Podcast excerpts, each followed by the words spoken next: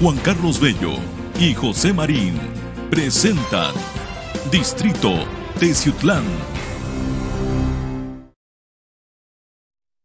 Hola, muy buenos días. Muchísimas gracias por estar sintonizando Radio Anime. Estamos en Teciutlán, Distrito Teciutlán, Noticias, este viernes 15 de mayo. Un saludo muy afectuoso a todos los maestros. Me acompaña mi compañero José Marín. Hola, Pepe Marín, buenos días. Juan Carlos, ¿cómo estás? Muy buenos días. Saluda a toda la gente que nos ve a través de Distrito Teciutlán, en este municipio, en la Perla de la Sierra. Un saludo a toda la gente allá atrás de cámaras, a nuestro gerente, a Samantha, a Chucho, que sin ellos no podría ser posible este medio de comunicación. Claro, Pepe. Y bueno, pues le vamos a mandar un saludo muy afectuoso a todos los maestros que Claro están que sí, un saludo ¿verdad? al maestro de la educación, que bueno, hay que recordar que aquí en Teciutlán hubo tres maestros mártires que perdieron la vida. Así es, Pepe, tenemos una historia muy rica en cuestión del magisterio. Teciutlán siempre se ha caracterizado por ser un centro educativo muy importante Claro. y pues y se- será interminable recordar a muchos maestros que dejaron huella no solo en Teciutlán, sino en, en el mundo por ser excelentes maestros. Perfecto. Hay que recordar, bueno, en, en esta época de la pandemia, Juan Carlos, no hay eventos, pero en años anteriores había un desfile del magisterio, que se, se juntaban más de cinco mil de mis maestros que bajaban desde la Plaza de Toros a llegar a la Plaza Cívica. Así es, pues un abrazo de verdad muy afectuoso a los maestros, a, los ma- a las maestras y a todos quienes estén estudiando este, esta carrera tan bonita, eh, tan noble que es el magisterio, pues de ahí depende la educación, el- el aprovechamiento y muchísimas cosas que tienen nuestros pequeños. Perfecto. Ahora con el problema este de que está afectando mucho a todo el mundo, bueno, el COVID-19, ya la educación, Juan Carlos, se está haciendo a través digital. Así es, en este momento los niños están recibiendo atención por parte de, de los, de sus maestros y también hay orientación a través de, recordemos que Televisa se unió Claro. a este esfuerzo para que todas sus repetidoras y un canal de Televisa, que como es el más visto en todo el país, pues tiene mayor cobertura también. Entonces, amablemente Azcárraga Jan, que es el dueño la- literal de Televisa, pues llegó a un acuerdo con la SEP, ofreció sus estaciones para que pudieran los niños recibir clases. Claro que sí, qué bueno que una empresa como esta, bueno, y pues que está la oportunidad a los jóvenes, a los alumnos de los planteles educativos, para que los maestros puedan impartir, pues, lo que es la educación. Así es, y bueno, mi compañero también, recordemos que trabaja en Televisa Puebla, así que es parte de este proyecto. Vamos a entrar con la información, Pepe, ¿qué te parece? Claro que sí, Juan Carlos, el tema de hoy no circula, platícanos. Así es, fíjate que hoy no circula, está vigente desde la fase 3 de la emergencia sanitaria debido al COVID-19, perdón. El horario de aplicación, de- recordemos, en Teciutlán y en 19 municipios, incluida la ciudad de Puebla, es de las 6 de la mañana a las 10 de la noche. Usted no puede circular en ese horario. Hoy las placas que no pueden circular son 0 y 9. Así que tenga usted muchísimo cuidado con si tiene estas placas el día de hoy, porque Vialidad está muy atento, créame, y ya hemos recibido reportes. Fíjate que por cierto es necesario comentar que nos han dicho que hay gente que viene de Martínez, de Tlapacoyan, de Zaragoza, de Chutetelco, de Jalacingo, Claro. que no saben. Entonces, si, si tienen una placa que, hoy no, que no circula hoy en Teciutlán, no saben y los infraccionan. Perfecto, es que esto, eh, la- eh, los encargados de este departamento deben de avis- de avisar con 15 días antes, un mes antes, para que la gente pues esté pendiente y sepa. ¿Sabes qué también sería, eh, bueno, pues yo creo oportuno poner unas mantas en las entradas? Ya si estás, eh, ves la manta y vienes de Jalacingo, pues ya mejor no entras porque vale más que te regreses o que dejes el carro por ahí y te vengas en combi a que pagues una infracción que es carísima, ¿eh? Fíjate que hay mucha gente que no escucha la radio, no ve los medios de comunicación, será por el tema del COVID, pero si mucha gente estuviera pendiente de los medios de comunicación, sabría el tema hoy, de que hoy no circula, mucha gente hoy utiliza el Face. Exactamente. Pero bueno, en- en- bueno, una, una buena medida sí sería poner unas mantas en- enormes allá Volantes. a las entradas de Teciutlán para que eh, si vienen de, de Tlapacoyan, de Martínez, de San Rafael o de, de Atempan, Teteles, Jalacingo, Altotonga, pues en cada entrada que haya una manta, porque créame que la, la, la multa es muy cara y bueno, pues la gente tampoco tiene la culpa, no sabe. Claro, lo que pasa es que nada más es el de no circula, nada más está en el estado de Puebla. porque en Veracruz todo el mundo Es está digo, circulando. es lo que te digo, pero si viene alguien de Alto Tonga a visitar una a un familiar y de pronto lo, lo, lo multan, no vas a Claro. ver ni por qué. Recuerde, o- placas 0 y 9 este día viernes. Vamos ahora sí a entrar al, al video, Pepe. Claro que sí, vamos con más información. Fíjense que tenemos la, eh, videos eh, con respecto a los trabajos de remodelación del Estadio Municipal, Juan Carlos. Pero antes tenemos el video del programa Hoy no circula. Ah, perfecto. ¿Sí, verdad? Señor productor, muy bien. Pues vamos a verlo.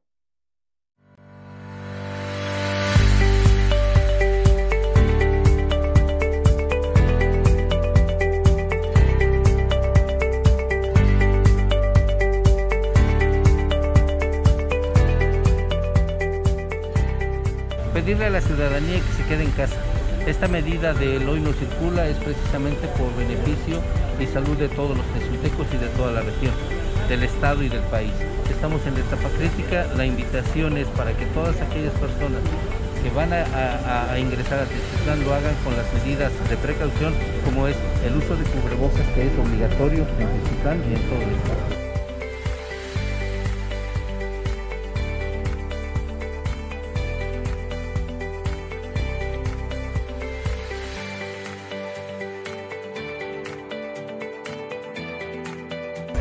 A la gente, repito, a que, a que se quede en casa y que los carros que no circulan, por favor, que obedezcan.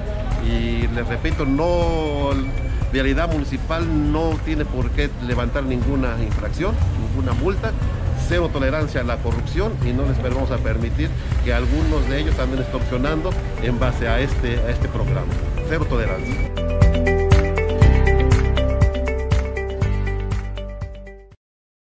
Regreso, así que le recordamos una vez más, hoy no circulan placas 0 y 9 para que usted esté atento y no sea objeto de una multa. Vamos a la siguiente nota, Pepe. Claro que sí, Juan Carlos, ya lo platicábamos hace unos momentos, el tema de la remodelación del Estadio Municipal que lleva a cabo aquí el presidente municipal Carlos Peredo, una obra muy importante, más de 9.6 millones de pesos.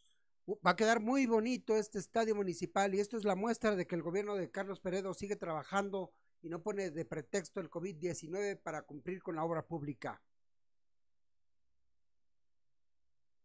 Perfecto, vamos a ver las imágenes del video. Juan Carlos, estamos viendo las imágenes que tomamos en el Estadio Municipal desde muy temprano. Juan Carlos, me acompañaste y vimos a la gente que está trabajando, como la gente lo puede ver a través de estas imágenes de Distrito Tezulan Noticias. Bueno, un trabajo muy oportuno, eh, donde van a quedar ya lo que es el pasto normal, no va a haber sintético, va la pista de tartán también.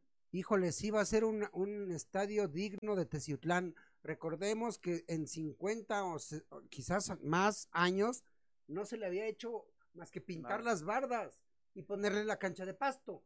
Pero de ahí, esta cancha de tartán, de verdad, hay que cuidarla, hay que valorarla, el esfuerzo que está haciendo el gobierno municipal, porque vamos a tener un estadio ahora sí que digno de todos los teciutecos. un estadio de primera de 9.6 millones de pesos que será de beneficio para toda la población, para todo el deporte y bueno, ya lo platicaba algunas familias de Tezutlán, qué bueno que el presidente municipal de Tezutlán está dando todo el respaldo al deporte. Así es, Pepe, pues de verdad que fue un acierto eh, muy importante porque pocos gobiernos, fíjate, invierten en infraestructura deportiva. Hacen canchas pequeñas y Sí, todo, pero no como pero esta. una obra de este tamaño, aparte de que no es la única, recordemos que también el, el- el auditorio se va a convertir en un polideportivo muy bonito también. Claro, ese más adelante les vamos a traer imágenes para que la gente vea los avances, cómo va a quedar, porque va a ser una cancha de fut, futsal de siete jugadores, pero ahora con pasto sintético. Perfecto, hay que cuidar todos estos espacios, créame, porque Teciutlán ya se merecía esta infraestructura deportiva. Recordemos también que este año, antes de la, del COVID-19, todavía el presidente inauguró el, el gimnasio que hizo ahí en abajo de la unidad del PRI, Jardín Teuxtlán. Ricardo. Mendizábal Bando. Quedó muy bien, ¿eh? Muy bien. Me sorprendió cuando llegamos eh, el tipo de piso que le pusieron. Sí, suavecito, caray, eh. ¿no? Sí, está muy, muy bonito, muy bonito. eh. Y bueno, todavía falta también la minera Utlán, que también ya está por terminarse y va a quedar también una cancha preciosa. Esa no es del municipio, pero el presidente la, la, la- la tiene como comodato por parte de la minera Utlán.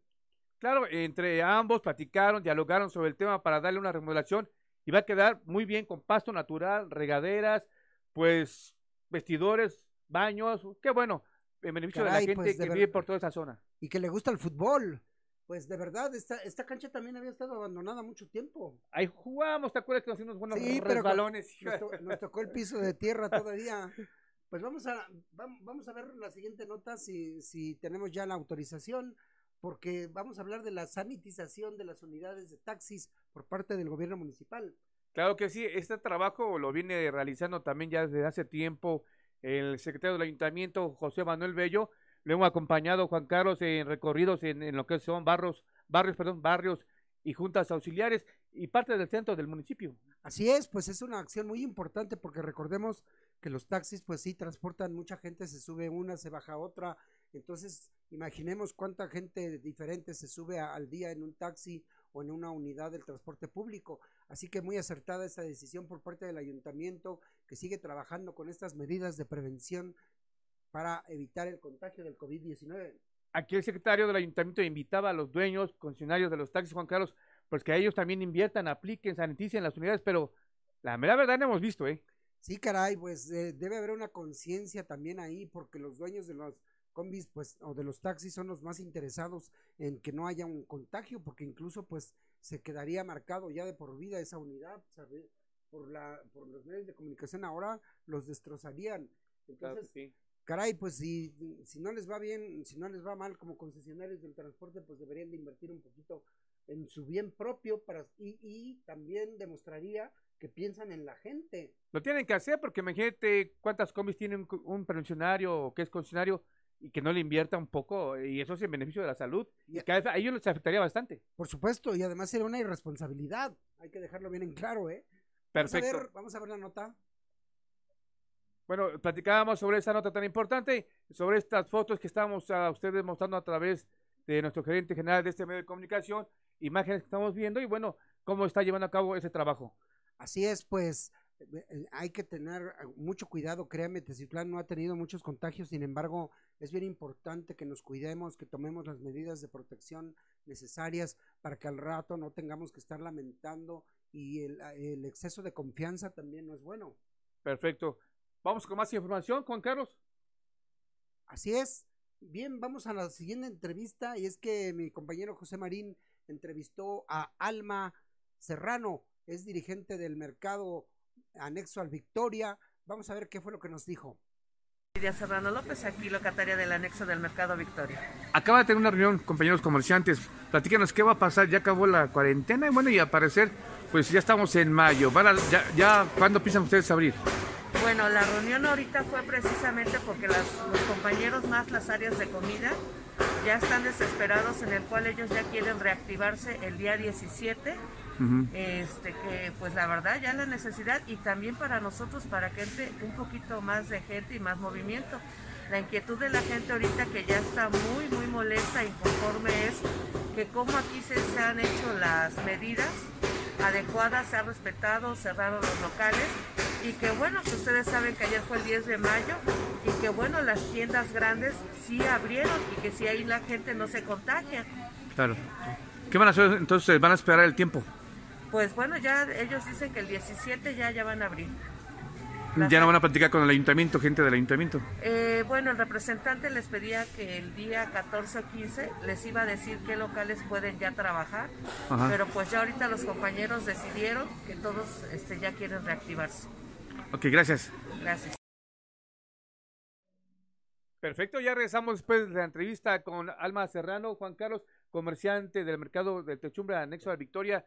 Pues un tema muy importante, el tema de la economía que le está pegando demasiado a los comerciantes, pues porque por esa cuarentena.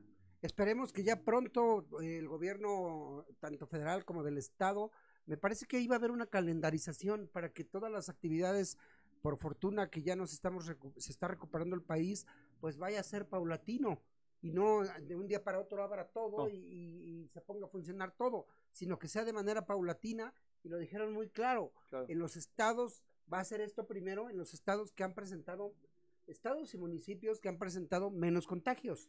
Perfecto. Fíjate que ante los medios de comunicación, el secretario del ayuntamiento dio a conocer que habrá una reunión el lunes Ajá. con los comerciantes entre 11 y 12 de la mañana y vamos a estar presentes nosotros, bueno, para escuchar cuáles son las peticiones, cuál es la solución, porque lo dijo claramente el secretario, no vamos a abrir el 18 y 19, se va a hacer hasta la cuarentena, el 30, 31 de mayo, se abriría el día primero, pero paulatinamente. Exactamente, pero mira, bueno, pues ya después de haber esperado tanto tiempo, yo creo que 11 días no es mucho tiempo. Ya 11 días que tengan un poquito de calma. Créeme que, créame, eh, usted que nos está sintonizando muy amablemente, que le mandamos un cordial saludo a toda la gente que nos sintoniza a través de Radio Anime, pues que todos estamos ya un poco desesperados. Claro, es que la economía te está pegando demasiado al, al bolsillo a todos. A A todos. Algunos negocios ya cerraron, ya quebraron, ya las rentas, pues los cobradores. Ahora sí voy a meter un gol. Aquí que me perdone mi gerente. Electra, Banco Azteca, se está yendo eh, a la yugular con la gente que en verdad va y pide sus créditos. Lo estaban presionando y no, eso no se vale. Aparte de que no se vale, desatendieron las, la- las, las indicaciones federales. Claro. Porque ni Electra, ni Banco Azteca, ni, ni Coppel han cerrado a nivel nacional, ¿eh? No les importa que, la, Claro. que haya contagios y ponen de pretexto que, que tienen bancos, pero aparte de que tienen bancos, pues aprovechan ahí para vender. Primero ofrecen, oiga, llévese eso y ya al rato te agarran y te cobran hasta el último. Ve ahorita el tema de la pandemia, deben estar unidos, tocarse el corazón porque otra la gente no trabaja, la gente de la maquila no trabaja. Pues caray, no creo que vayan a meter a la cárcel a la gente que no pague esos créditos, porque además acabas pagando uno artículo hasta cuatro veces más. Ojalá el gobierno federal tome cartas en el asunto. Ojalá, ojalá de verdad que haya un freno para esta voracidad de estas tiendas, que además, te digo, no son ningunas, planean muy bien sus tiendas, porque tú Claro. entras y el banco está hasta el fondo, entonces, antes de pasar al banco vas viendo Los toda artículos, claro. aprovechas para comprar, ¿no? No, eso es, eso se llama mercadotecnia. Que hagan lo que quieran, pues, pero que respeten y sobre todo que no sean exigentes con la gente que hace un esfuerzo por adquirir un mueble, una pantalla, un colchón y que después te tengan que estar ahorcando con cobrándote. Y que ¿no? recuerden que ellos viven de ellos. Por supuesto. Claro. Vamos con más información, Juan Carlos. Así es, Pepe, pues vamos rápidamente a la siguiente entrevista y ahora va, entrevistamos a Gerardo Casiano, que es un comerciante que trabaja en el anexo del Mercado Victoria. Créame que lo puede visitar, tiene excelentes precios, él se dedica a la venta de pescados y mariscos y pollo. Vamos a verlo.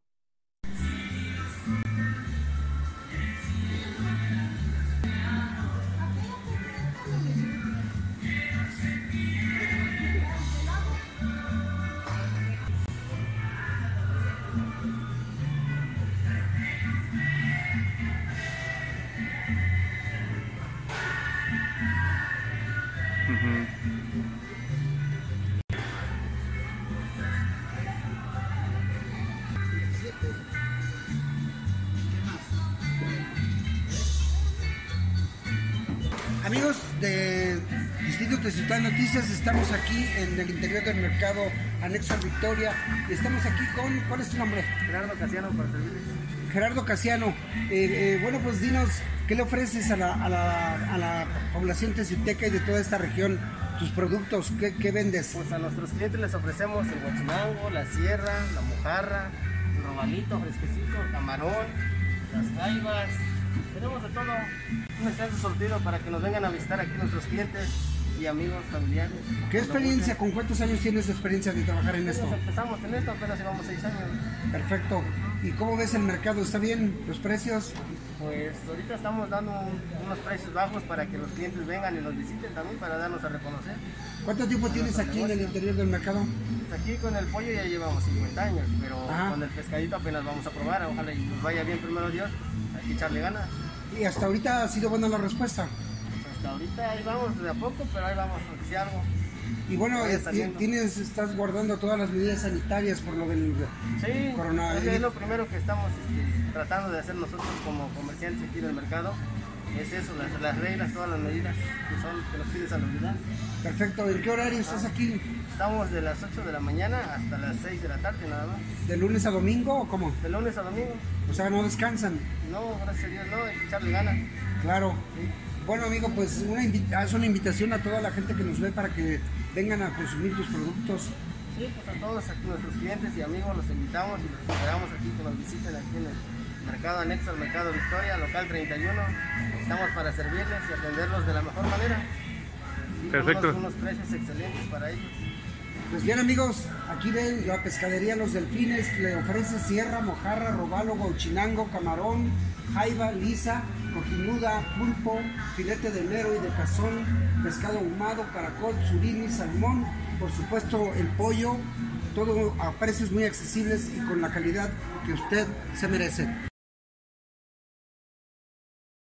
Ok, regresamos de esa entrevista tan importante en el tema de la venta de comercio dentro del mercado Victoria, como tú lo platicabas, Juan Carlos. Pues sí, mire, esta persona está trabajando, sabemos que los gobiernos eh, eh, han permitido que los negocios esenciales, como son la venta de abarrotes, carnicerías, todo lo que es comida, este, tortillerías, carnicerías, pues están abiertas y créame que vale mucho la pena visitar este nuevo expendio ahí en el anexo del mercado Victoria porque tiene precios muy buenos y unos mariscos de mucha calidad. Perfecto, platicábamos con él y la gente poco a poco se va acercando por los precios que son muy bajos. Ojalá la gente acuda este fin de semana a este negocio.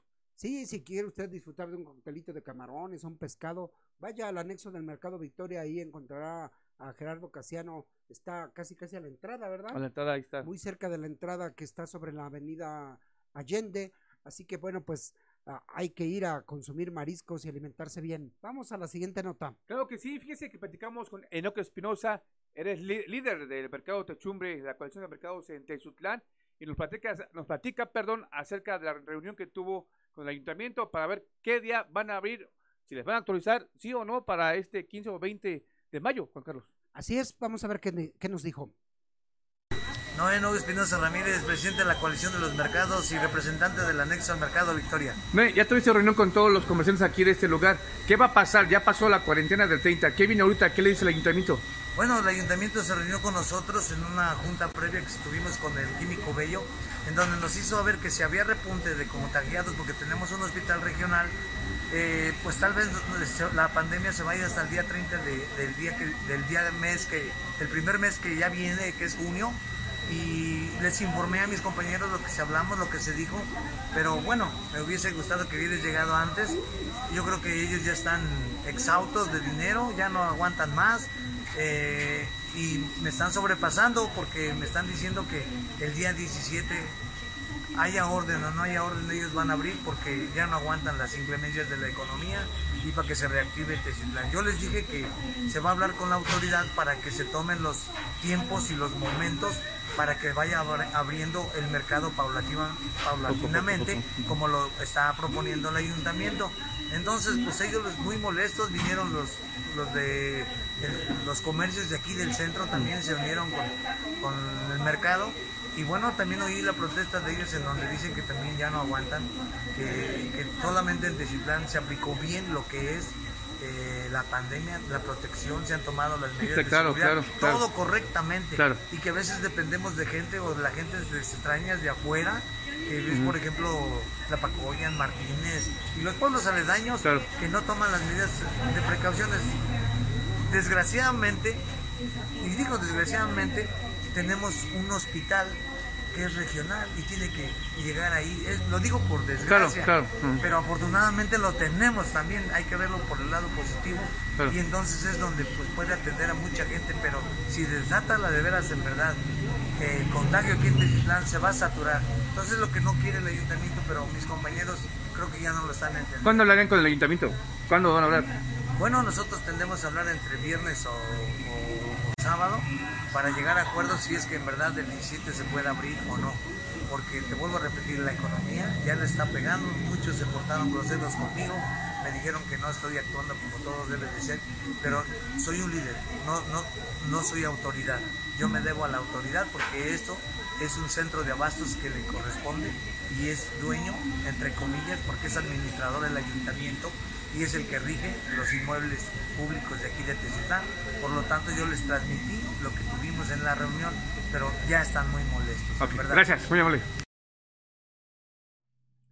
Ok, regresamos después de esa entrevista Juan Carlos con Enoch, platicando que el diálogo que tuvieron ya con las autoridades, esperando que ya este fin de mes, pues abra nuevamente a los comercios paulatinamente, como tú lo platicabas.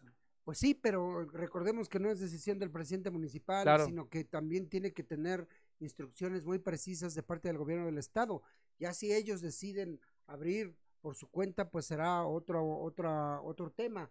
pero mientras el presidente municipal no puede ser, bueno, sí puede ser autónomo, pero lo recomendable y estamos seguros que conociendo al presidente municipal, pues no va a tomar ese tipo de No, claro que decisiones no, hasta no. que el gobierno del estado se lo autorice. Pero vuelvo a repetir lo que decíamos anteriormente, ya nada más faltarían pues 15 días. Así que bueno, pues si ya aguantamos, yo sé, me van a criticar por decir, bueno, pues sí, como tú no eres comerciante, a ti te vale. No, no es eso, pero pues créame, porque si no, pues sería objeto de una multa, no sé.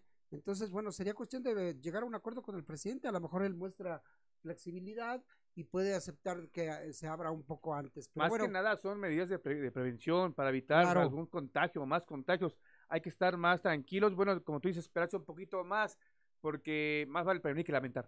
Por supuesto, pero bueno, vamos a ver qué pasa, vamos a estar muy pendientes de lo que diga el presidente municipal y sobre todo también lo que decidan los comerciantes en conjunto.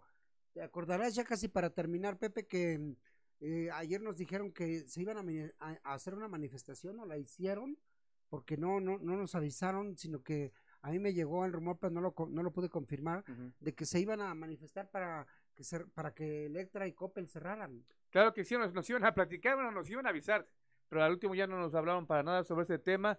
Pues la gente tiene razón sobre estos eh, temas que cómo es posible que ellos no cierren. Exactamente, pero bueno, vamos a estar pendientes también de eso. Vamos ahora a las notas del COVID-19, Pepe. Las Claro que sí. cifras. Bueno, pues tenemos hasta el día de hoy, ah, recordemos que hoy hasta las 7 de la noche se actualizan estos datos, 1.230 casos positivos, 93% son de transmisión comunitaria. Se han realizado 3.487 muestras, 278 casos vigentes, el 40% de los contagios son mujeres y el 60% son hombres. Ha habido 95 municipios afectados en todo el país y son hasta el momento 274 defunciones. Tenemos confirmados 42.595, activos 10.057 y muertes 4.477. Son las cifras que tenemos hasta el momento, pues lo que nos envía el gobierno federal sobre esos temas del COVID-19. Así es, Pepe, pues nada más eh, aclarar que ah, el, el reporte que di anterior fue del estado de Puebla. Claro. Así, por eso de- hablé de 274 defunciones y 95 municipios afectados de 217. Estamos hablando del estado de Puebla nada más, eh, donde han aparecido más contagios en hombres que en mujeres. El, el 40% son mujeres, 60% hombres.